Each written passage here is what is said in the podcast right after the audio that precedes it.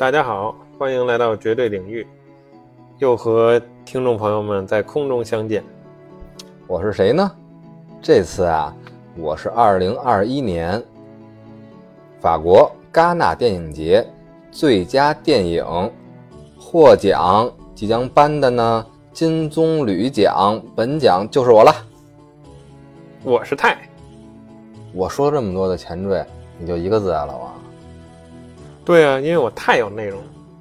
那好吧，你就正因为你的太有内容，现在其实在国内外啊，包括一些网上的网友、影迷们呢，都对咱们俩这次组合泰即将获得金棕榈奖这件事儿呢，还是有不少非议的，观点都很多。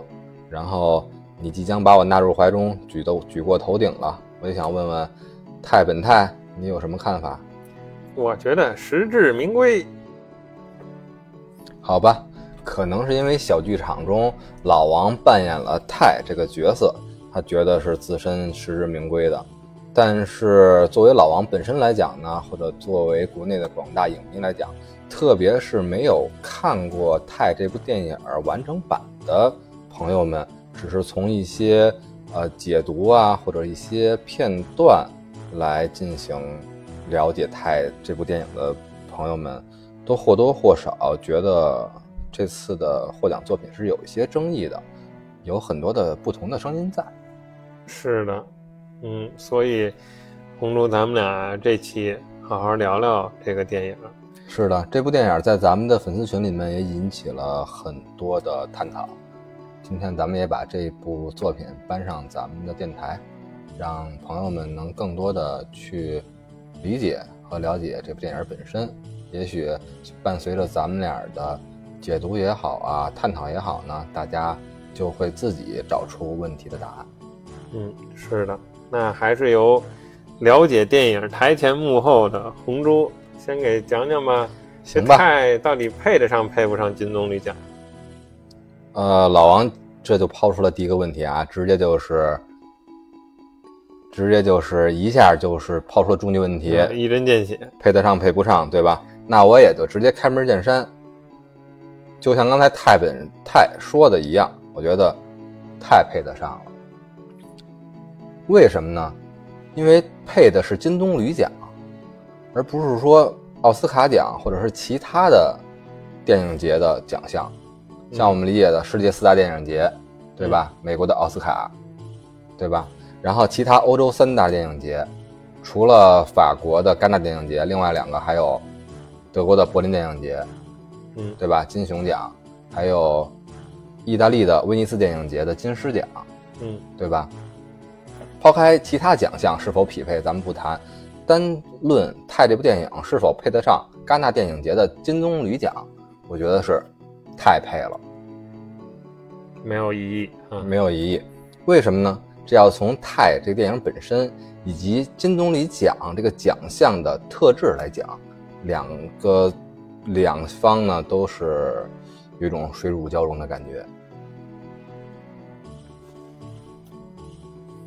那照你说的这么配，你先给讲讲这金棕榈奖是怎么回事？行，那我就从金棕榈奖开始给大家配一下啊。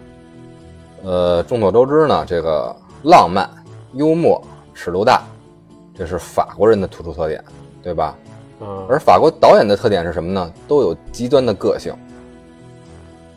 这个法国人的法国导演拍出的电影的特点又是什么呢？就是把这些浪漫、幽默、尺度大、极端、极致的效果发挥到了极致，对，到顶了。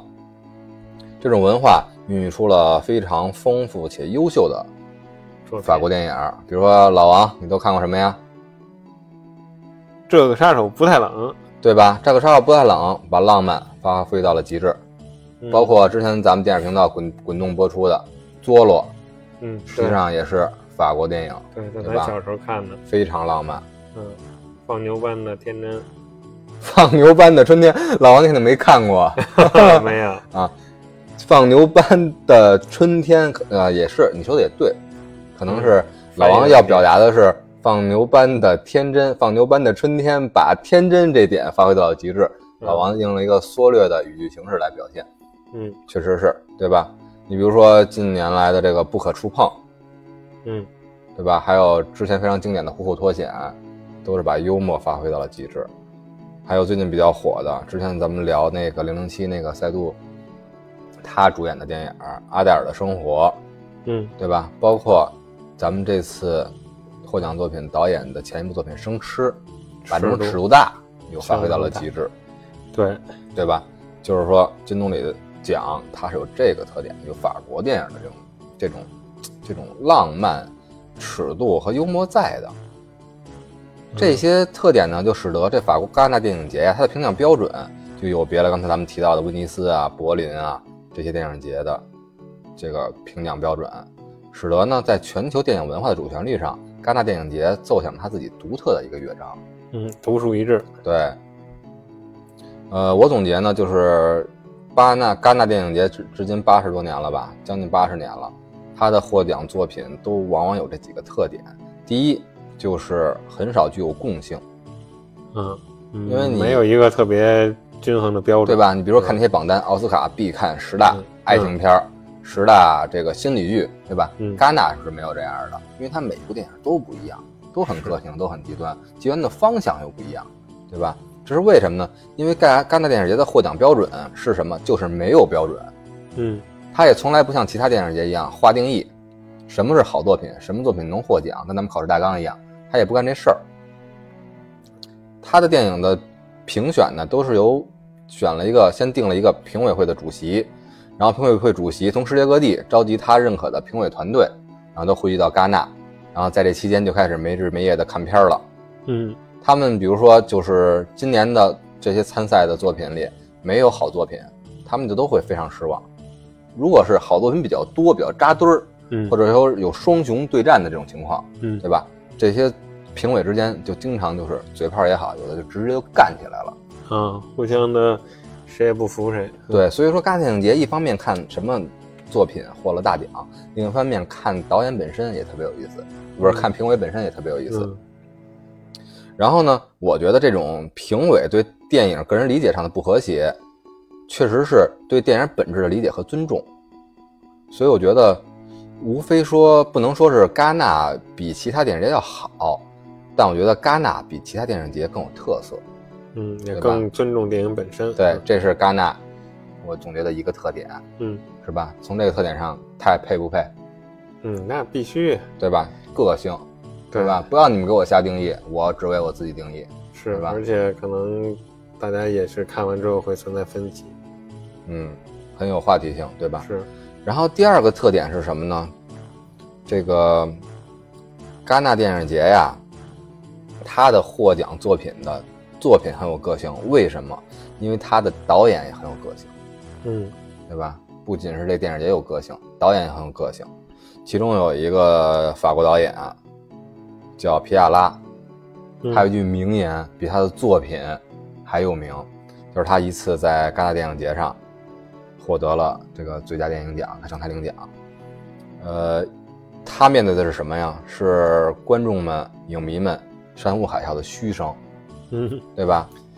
这这也很尴尬，对嘘声，对对吧？评委评出来因也不一为评委的定我观众我不认可，不买账。对，然后这哥们儿说了自己比作品还有名的那句名言：“我知道你们不喜欢我，我也不喜欢你们。这也就表现了第导演具有极强的个性。”对，我觉得这像是这意大利的这巴洛特利足球运动员说的这种话，对对吧？不像是一个导演说出来的。嗯但这句话确实体现了别的地儿可能说出来这句话很不合适，但是在戛纳电影节上，我觉得这句话说出来那就很戛纳。嗯，是的，嗯这种导演极端个性呢，决定了他们作品的千奇百怪，而这些千奇百怪的作品呢，又能在戛纳电影节上和谐共生，得到包容。我觉得这不仅是戛纳电影节的一个姿态，更是对电影文化的探索，是吧？从这个角度来说，太配不配？嗯配。有点意思吧？对，而且就是有这么一个电影节存在，就本身就很有意思，小众的电影才能得以发发光发热。就像国内一样，不管是什么上海啊、横店呀、北京，觉得往往没有那些大学生电影节好看。嗯对吧？我说的这么小声，还能不能被大家听到，对吧？如果听到，那就挺好，对吧？嗯，不要被是吧太主流的听到就好了，对吧？听到其实也无所谓，嗯，对吧对，咱们就是电影文化本身嘛，对吧？是，然后第三个特点，我总结就是成熟性，也就是之前聊到的尺度。这个电影啊，和人一样，都有幼稚和成熟之分，无论是影像手法还是主题的深度。戛纳的获奖作品的成熟性，主要就体现在了他们的表现很成人化。嗯，虽然这些电影没有个性，但他们的在尺度上，却是具有相同的很大的这个特点，尺度大的特点。嗯，就是个性没有共性，但是在尺度大这点上有对共性啊。对，他们的形状可能各有各异，但是它们的力度 都很猛，对吧？嗯，怎么体现呢？就是这这些戛纳获奖作品啊，几乎看不见这个简单啊、阳光啊、天真。你像画放牛班的春天，它就是不是这种了，对吧？嗯但是他们出现的都是性、暴力、仇恨、不公、挣扎、死亡，都是这些主题。同时呢，在这些主题上，他们往往又不是都兼具，在某一个方面达到了某一个极限的一个尺度，嗯，对吧？就像咱们听友说的，很硬，塞满我的感觉，对吧？就很极致，很戛纳。正所谓这些少儿不宜的主题呢，其实往往是咱们在历史和现实中的客观存在。其实或多或少也在我们成长过程中终将面对，对吧？是存在就有道理，对吧？这也是一个戛纳电影节很精彩的一个方面。同时呢，也在《泰》这部作品里得到了淋漓尽致的淋漓尽致的体现，对吧？那你说这《泰》配不配金棕榈？配太配了。对吧？所以总结，就像之前的开门见山，《泰》在其他电影节能否获奖，我们并不看好，嗯，对吧？但是作为今年法国戛纳的金棕榈获奖作品，当之无愧。公主，你这么一解解读，瞬间解答了我的这个疑问，没有问题。对吧？对，因为电影我也看过，但是对这个奖项确实不是很了解，所以当大家这个看一些评论提出疑义的时候，我也无力辩驳。所以说，就像咱们之前一直聊咱们中国电影一个从获奖角度评价高度很高的作品，对吧？凯歌导演的《霸王别姬》，是，对吧？它确实是获了四大电影节之一的一个金奖，但是你像如果放到其他电影节，也许就很难了。是，但是它能获得金棕榈奖，本身就证明两个主题之间的很契合的一方面。是在我看来，《霸王别姬》的艺术性和它的探讨的内容很高也很深，对吧？是，嗯，今天咱们就不聊这个了，还是回到咱们这个泰这个作品本身吧。对，嗯，其实还有一个这个小彩蛋吧，就是泰在获得今年金棕榈的时候呢，发生这一场乌龙事件。嗯，有一个小乌龙，对，嗯，然后呢，当时在张唐刚才咱们说了啊，这些评委主席和评委们没日没夜的看片儿的时候，背景是什么时间呢？正是今年的欧洲杯举办的时间。嗯，而咱们今年的评奖主席是谁呢？斯派克里，嗯，对吧？拍过很多经典的这个好莱坞电影，对吧？黑人主题的电影，又是一个球迷，又是一个球鞋文化的爱好者。嗯，以前我一一直只只知道他老去看 NBA，没想到他还是一个可能是一个足球的爱好者，对吧？因为他在一边在看片儿，可能又熬夜看足球。这时候在戛纳电影节颁奖的现场，就闹出这么两个乌龙。是，当时这个热情奔放的主持人就 Q 到了斯派克尔里主席，说：“主席啊，接下来您能先告诉大家我们要颁的奖是什么奖吗第一个奖项是什么？？”对，嗯，结果这第一开幕这第一瞬，对吧？第一时间第一奖项什么都没说呢，咱们这个斯派克老爷子站起来直接来一个，就跟老王自我介绍一样，太，是的，然后全场哗然，什么？这是是口屁吗？说什么呢？然后主持人一下觉得我操，完了，对，因为他们知道结果，知道结果，嗯包括评委的其他评委，对，就开始拉他了，嗯。对，嗯，然后斯泰斯泰克里这时候自己才反应过来，也知道是闹了一个乌龙。从这个身边的评委的反应来看，这时候呢，斯派克里也做出了一个非常戛纳、非常泰的一个表现，嗯自己跳起了黑人舞步，扭动起了身体，是对吧？一下就把这个尴尬的现场缓和了。对，并且赢得了台下一片的这个掌声。这时候，对，像老王说的一样，台下的观众们也意识到了，原来这个这一个“泰”这简简单单的一个字，指的是什么呀？是就是今年咱们最关注的最佳影片的获奖作品，其实是《泰》。对就是大家都不光是鼓掌，就是很难出现那画面。以前经常是虚啊，或者一半人知一半不知，这所有人都起立，嗯，然后开始经久不绝的掌声。嗯欢呼，对，一直鼓到什么时候呢？鼓到这个获奖团队终于反应过来了，他们意识到了我们成为了最大赢家，对他们上场，然后掌声才停，是对吧？然后嗯导演一上来的话，很长时间都是哽咽的，对吧？嗯觉得太惊讶了。对，呃，不光是他们可能自己得奖啊很惊讶，而且还是第一个就被公布了。对呀、啊，这里面呢，就再补充一下，就是斯派克里他也是就在这个刚才提了一下 First 啊，第一个奖项和嗯他自己理解的 First，、当我今天最重要的奖项之间，啊，他对于英语是有一个呃理解的偏差的。他自己呢，后面呢也说了一下，说哎，这英语啊，感叹了一下，一个词汇有多重的意思。所以大家也能看到，他念出太之前呢是呆呆的样子，他自己也没想到啊，主持人就要让我说最重要的奖项了吗？啊，老王的解读可能更贴近真实，是，除非是老那个斯派克他的感叹是啊，遗憾的不是法兰西，而是意大利获得了今年欧洲杯的冠军啊，对吧？不过这肯定也跟他熬夜有关系，我觉得。对我非常喜欢斯派克的一个 导演，他经常还设计球鞋呢，不光是创作电影。你有收藏吗？很当然了，每一代正代球鞋嘛，乔丹的很多经典球鞋都他都是参与了设计，比如说乔五的那个战斗机的那个呃那个侧翼的那个设计，都是有他的一些贡献在的。哇塞，公主，你又开开辟了一个新的战场。嗯，那咱咱们先回到咱们的主战场来啊，嗯，咱们说回来，这个泰为什么获得了，就是在这种闹钟乌龙情况下，又获得了观众们的满堂彩呢？它怎么这么好呢？它怎么这么脆呢？它就是，它就是还得靠咱们老王先把这个剧情原本本身的精彩和铺设给大家先展示一下，之后呢，我们再迎来咱们绝对领域对这部电电影本身的领域的深度解读。好嘞，那就先简单给大家回顾一下电影，有有看过的，有没看过的听众啊。嗯，好的，嗯，之后红猪再详细的解解读一下。啊，这个电影呢，一开始呢就是一场车祸，对吧？女主还小，女主还小的时候，嗯，艾丽西亚呢，她比较调皮也好啊，比较个性也好，她坐在这个她爹开的车里面，然后在这学这个发动机的轰鸣声。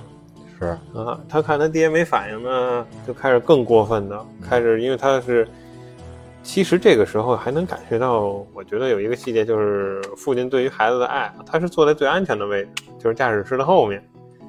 嗯，同时我也看到了他父亲其实很烦躁，从微表情上来看，对于他闺女的这种口癖呀、非常的烦躁。对，但是就是说从这个位置上来讲，其实还是最基本的一个安全，还是能保证自己闺女的啊。只能说是保证了安全座椅安放到了他本来应该安放的位置。对，然后呢，他就开始踹他爸这座椅，因为他就在驾驶室后面。嗯，所以呢，这时候他爸就更不耐烦了，解开自己的安全带，做了一个很危险的，咱们现实当中绝对不能模仿的动作，就解开安全带，回头批评他闺女。啊，因为他闺女当时是想解开自己的安全带，想从那儿爬出来，嗯，对吧？很危险。然后他爹就来了对更危险的动作。之后就出意外了，啊，发生了事故，啊，当然画面呢，后面的画面就比较的血，有一些血腥啊，就是医生给这个呃小女主呢就受伤了，然后她的脑骨吧应该是受到了严重的撞击，就需要呢植入一个金属的这个这算什么呀假体？对，一个算得上一体嘛，其实就是赛博格、赛博朋克，啊，对对吧？他的颅骨对经过车祸，然后出现了缺失，这时候就植入了一块钛的一个金属对，来作为保护一体，嗯。嗯补在了他的大脑外外侧。是，啊、这时候医生也有一个暗示哈，就是，艾莉西亚的性格和情绪有可能受到这个泰版的影响啊，还是希望他们之后再再看看心理医生什么的这种。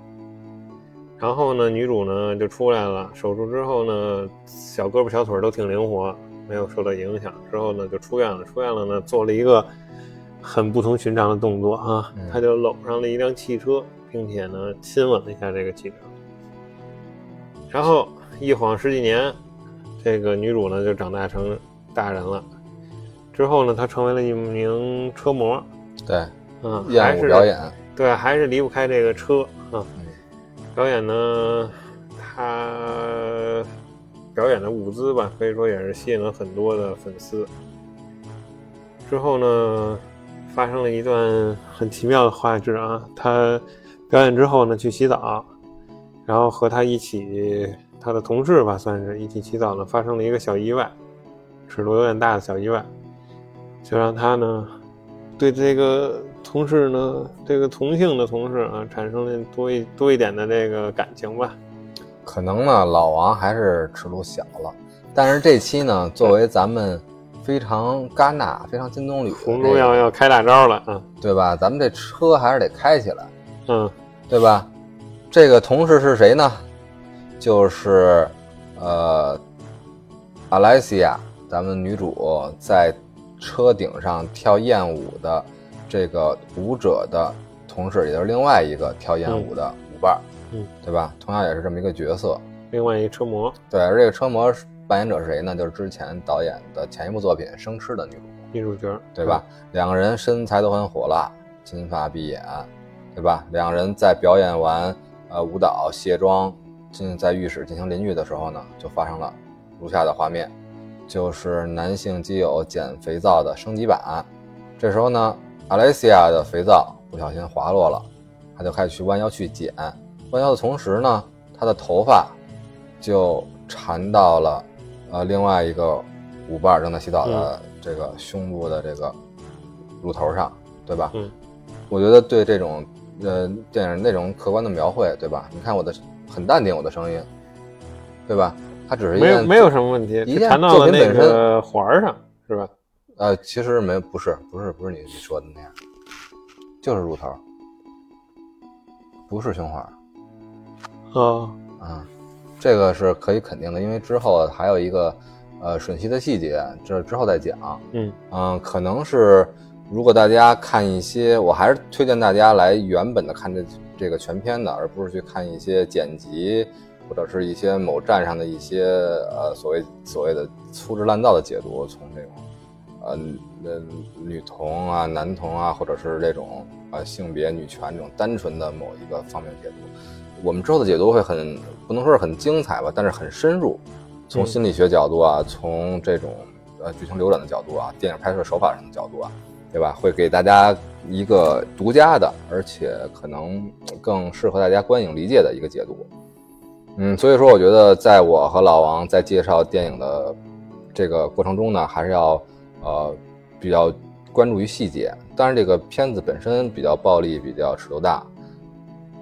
我们并不是说打擦边球啊，或者开车，其实还是为了电影本身。我觉得这也是对电影的作品的一个尊重，对吧？因为它电影本身并不是为了突出。那方面对，是吧？所以了，做了这么充足的铺垫，那咱们就可以敞开了点了，对吧？然后这时候女主的这个头发就缠到了她女伴的乳房上，啊，什么乳房？乳头上。然后最后两个人怎么也解不开，然后女主用力一扯，然后伴随着女伴的一声惨叫，然后才解开，对，对吧？这时候可能双方心里都发生了微妙的变化，是在之后会有体现，咱们就之后再讲。当这个。呃，女主从浴室出来的时候呢，呃，梳洗完毕，换上衣服，其实很中性化的衣服啊，然后也不像之前的妆那么媚了，然后发头发的那么那么那么多姿多彩。走的时候就一直有一个男观众在尾随她，之前男观众跟她要过签名，然后一直到尾随到这阿莱西亚开上车门要开车走的时候，这时候，嗯，男观众说：“我可以跟你索个吻吗？”阿莱西亚也很大度，他是先要签名。签名是在签名是在他表演艳舞之后和其他男观众一起的时候，嗯，对，然后索吻，索吻就分别是左脸颊、右脸颊，礼貌性的呃亲吻之后，嗯，然后要关上车车窗，男粉丝就开始蹬鼻子上脸。对，男粉丝就不干了，然后说我非常喜欢你，然后同时就一把搂过阿丽西亚的头，就开始深入的这个法式热吻了。嗯，是。这时候，老王你出场吧，他我帮你把色色色情段落危险期已经度过了，对吧？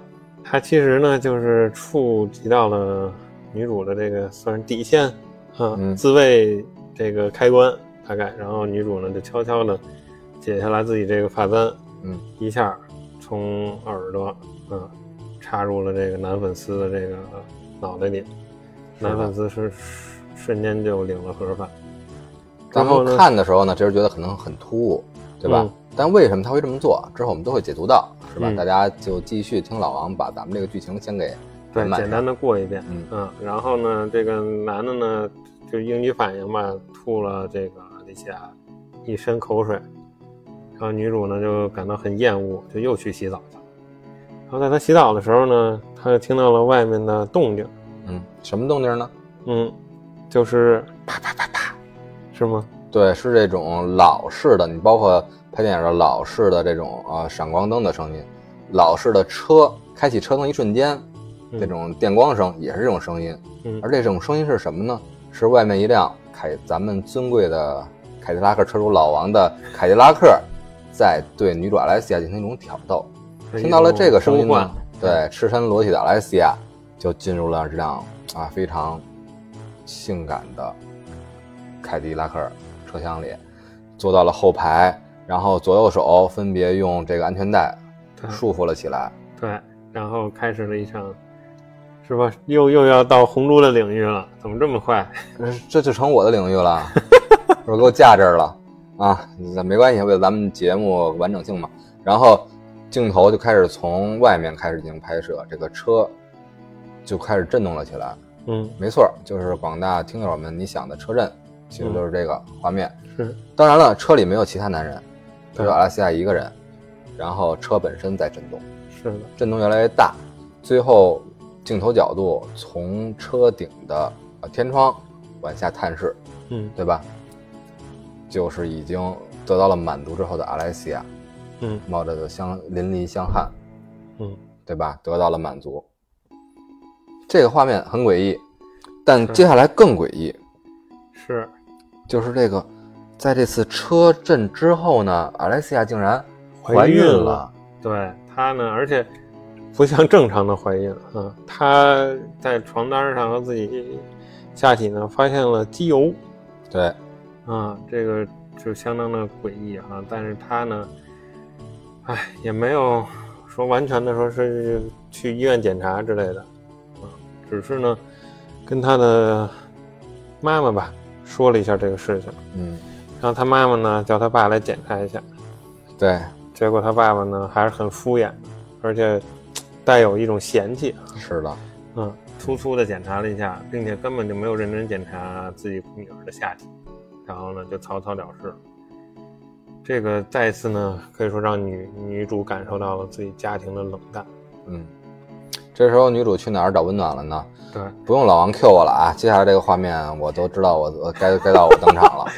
前前面这一多半都都需要这个好好解读一下，是吗？把我顶在前面是吧？然后呢，女主阿莱西亚就去了她的跳舞的女伴儿对的家里。他们说两个人呢，的女主可能有已经有一种啊共同这种的认可在了，对吧？这个领域可能我也不太理解，跟老王搞那什么这么多年，对吧？但是另外一个不不开玩笑了，咱们继续说电影。然后呢？就来求温暖，然后两个人就开始发展了这个呃一些同性之间的这些呃亲切友好热烈的交流。然而呢，不同于咱们的想象，呃，也出乎女伴的意料。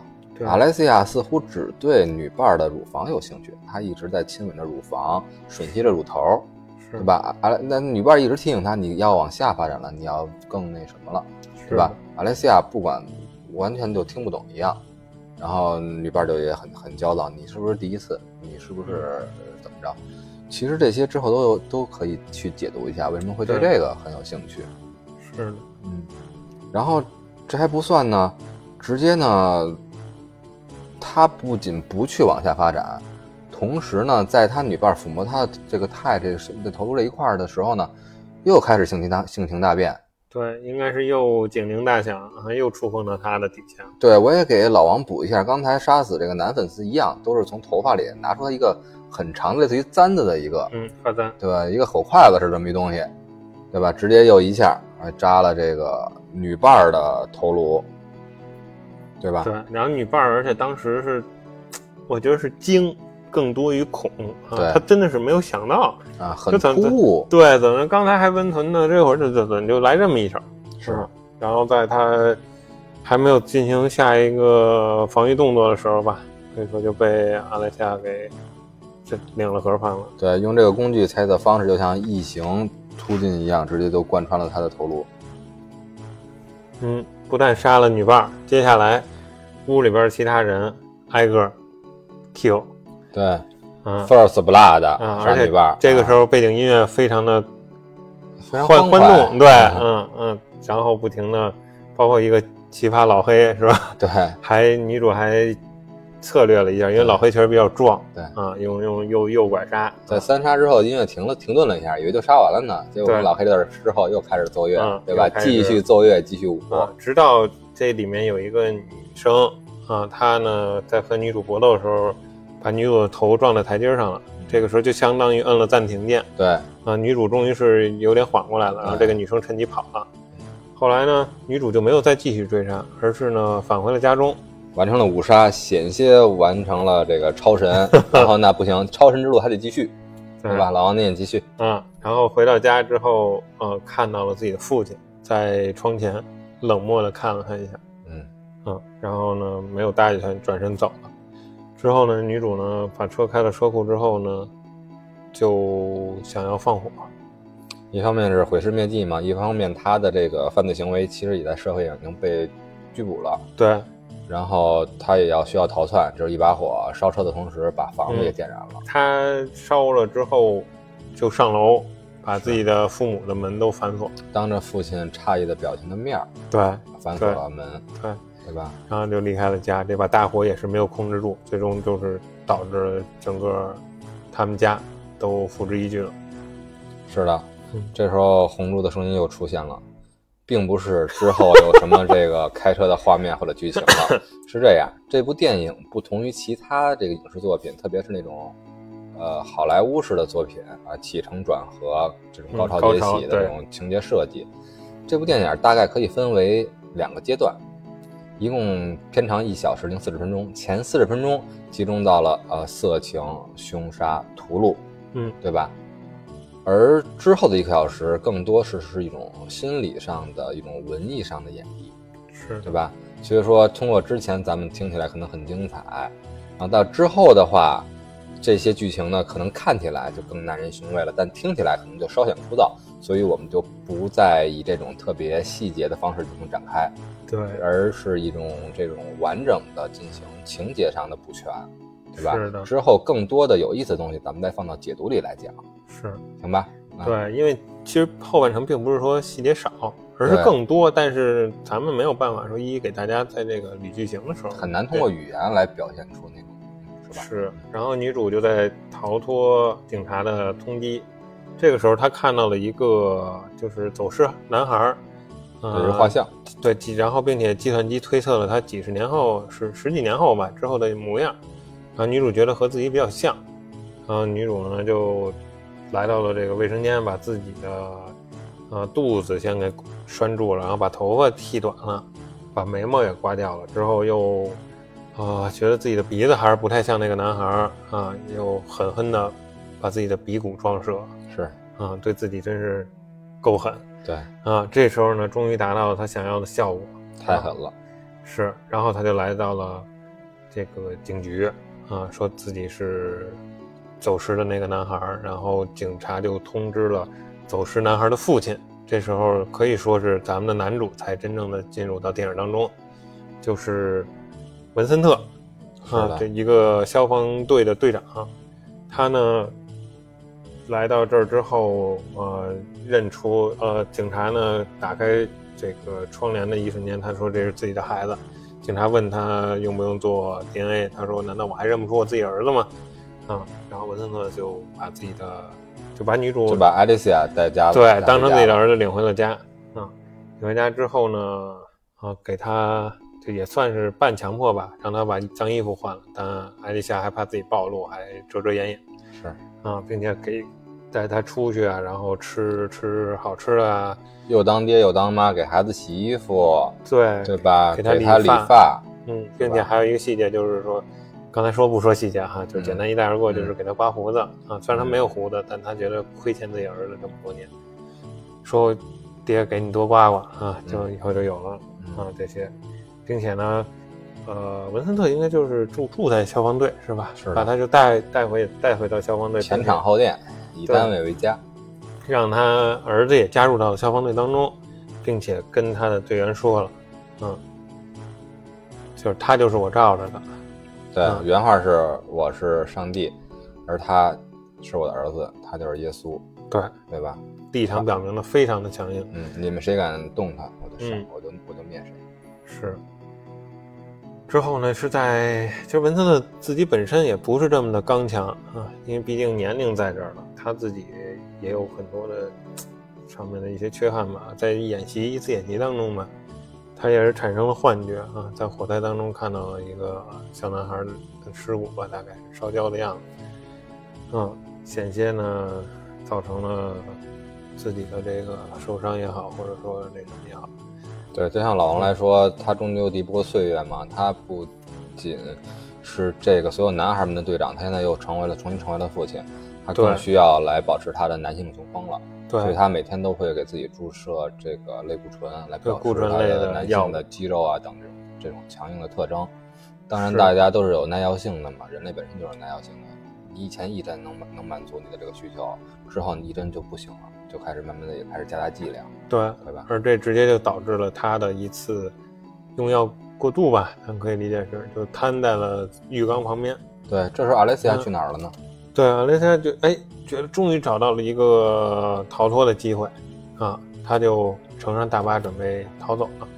但是呢，可能在他内心当中又是有很多的波澜啊、波折啊。嗯，之后他又返回了这个屋里，啊，并且呢，其实他当时前面还有一个拔这个发簪，准备是不是杀死这个文森特的这个想法，但是最终也是没有动手，并且呢，帮助文森特缓过劲儿来了。啊，可以说呢，说后面红珠也在解读一下他内心的变化。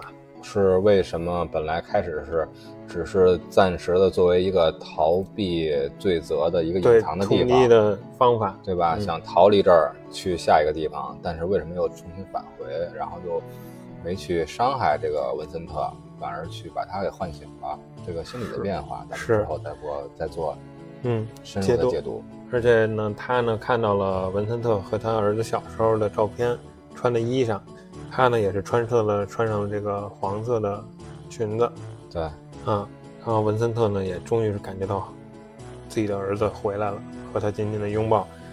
之后呢，有一个插曲呢，就是文森特前妻听说自己儿子被找回来了，也是回返回家中，但是呢，他一下就识破了阿丽西亚的伪装。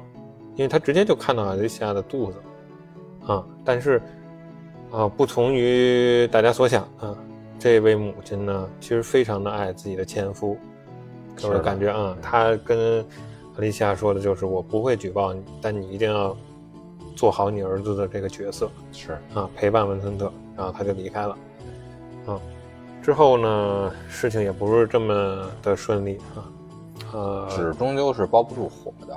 对啊，前面还有一个插曲，嗯就是文森特在救援一个呃呼吸骤停的一个老太太吧，是心脏还是呼吸来着啊？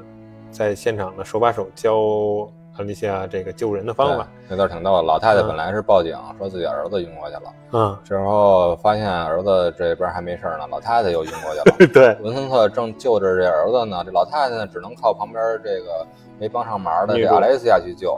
阿莱西亚可是没救过人啊，文嗯，森特就是用声音来告诉他应该怎么去人工呼吸，现场现指导，对吧？之前两次阿莱西亚亲吻男观众和这个女舞伴都杀死了对方，这次他通过亲吻，通过人工呼吸，对吧？却把这个老太太给救活了。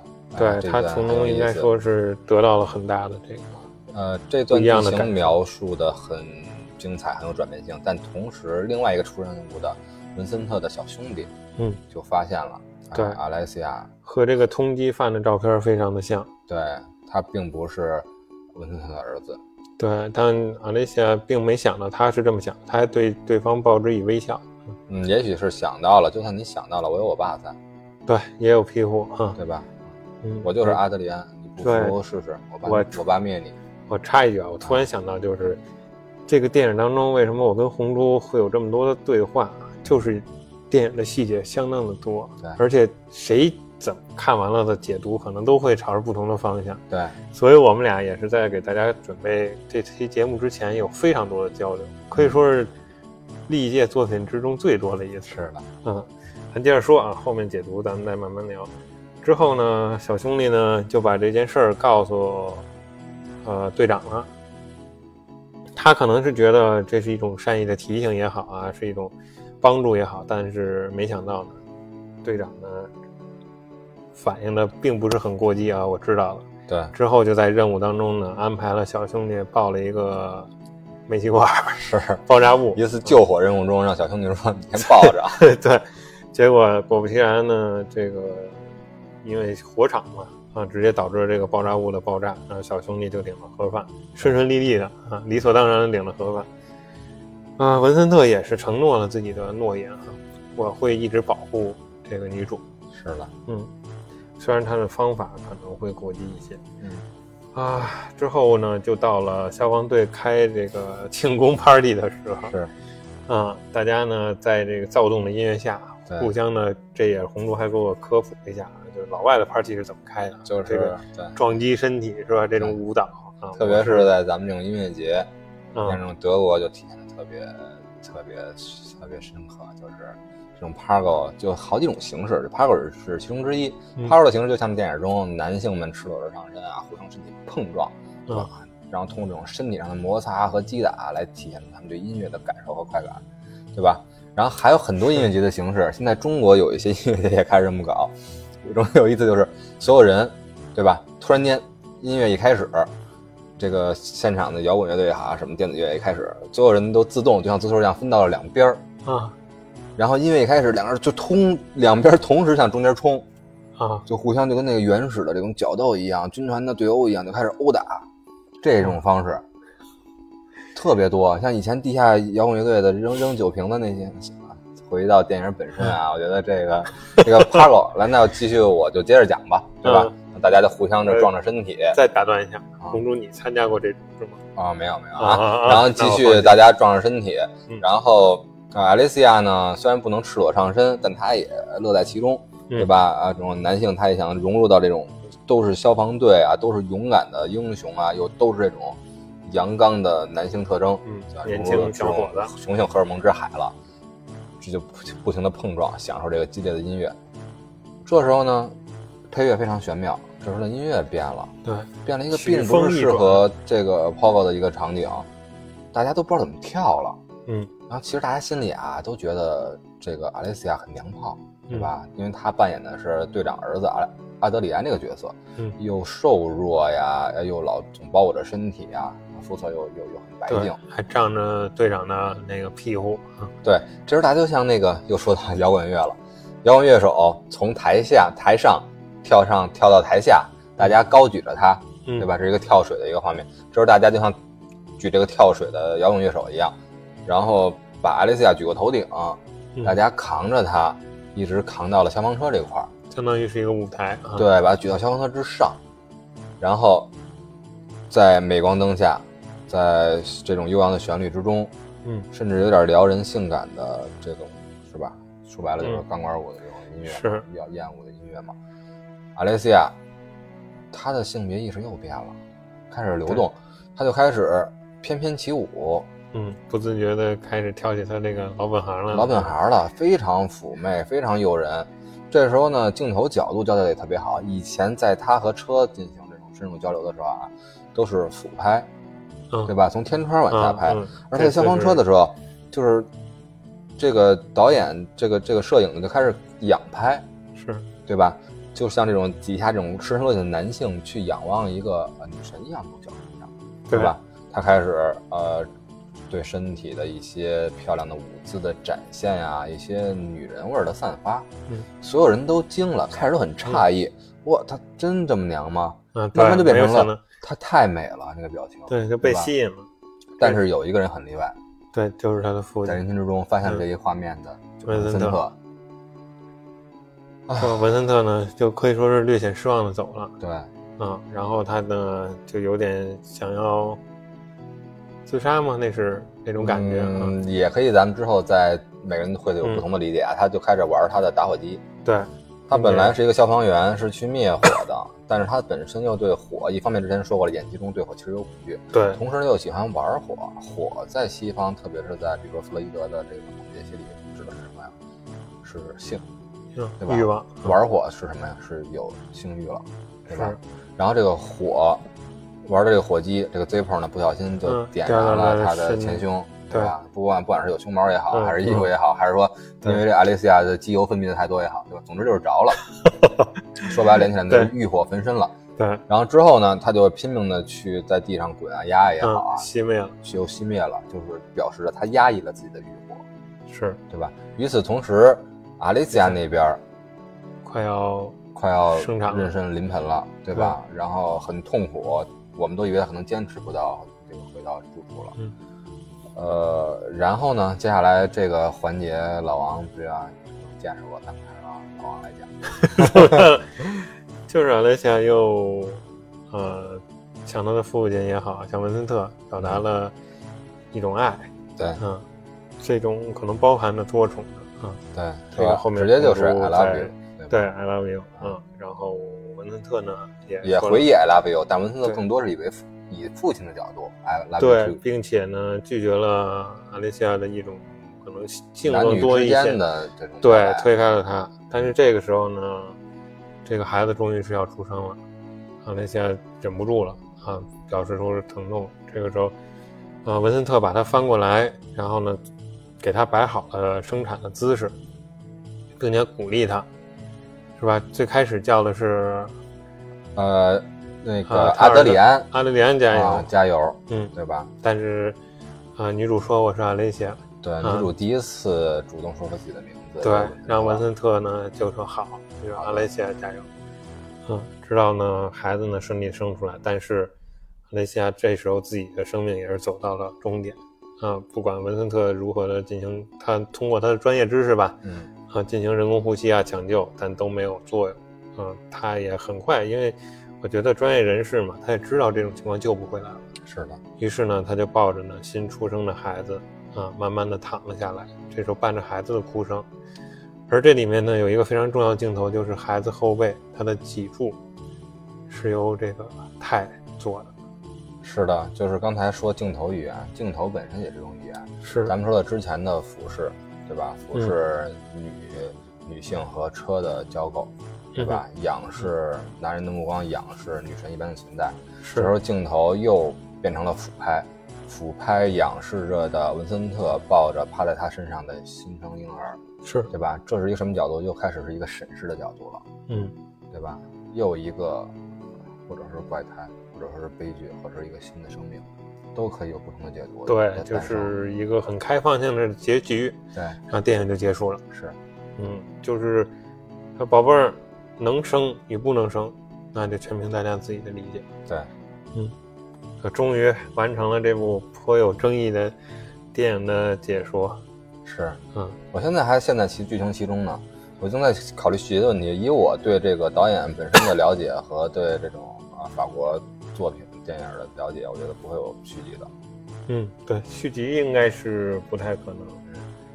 而且他既然拍成这个样子，我觉得就已经足够有大家想象的空间了。对如果你要真是拍出了续集续那个续集的话，就反而遏制了大家想想象空间，反而对这个作品的高度进行了限制。对，而且你说怎么拍，就是我也看到了，当时有很多网友啊就调侃嗯，说下一步就该变成 X，X 战警了。啊 对，那样变成一个爆米花式的电影，就没有真的就没有意思。